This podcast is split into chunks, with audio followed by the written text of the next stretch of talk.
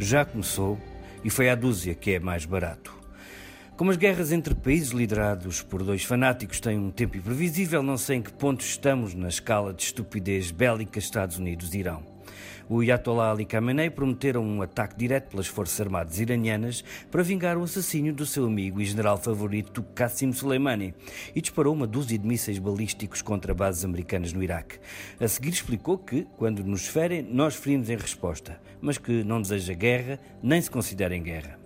Para daqui a pouco esperamos a resposta do idiota em chefe Donald Trump, para já tweetou que está tudo bem, esse mesmo ignorante que depois de mandar assassinar em território estrangeiro um homem que nitidamente era mais importante do que lhe parecera, para Trump, quem não é Trump não vale, a não ser que seja um déspota absoluto com a bomba nuclear, veio depois dizer que não achava que isto fosse guerra.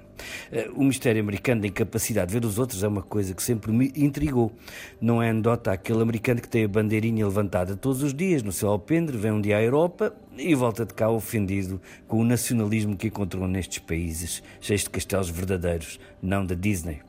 Tive o gosto de ontem ler isto explicado por um norte-americano, Paul Krugman, Prémio Nobel da Economia, cronista do New York Times, que disse simplesmente: como demasiados americanos, Trump vê-se aflito para engolir o facto de que outros países são irreais, isto é, que nós não somos o único cujos cidadãos preferem pagar um preço pesado em dinheiro e mesmo em sangue do que fazerem aquilo que eles veem como humilhantes concessões. E, e Trump olha aparvalhado para a intensidade, a paixão, as vagas de bilhões que foram ao funeral da sua vítima, também ele uma peste, claro. E talvez até tenha ciúme, porque sabe que no dia em que Trump morrer vai haver menos gente do que na tomada de posse de Obama ainda teve a lata de ameaçar com o crime de guerra de destruir à bomba sítios culturais do Irão, com a sua história de milénios e com uma riqueza tal que nos Estados Unidos talvez só o desfiladeiro Grand Canyon, mas esse não foi feito à mão pelos americanos.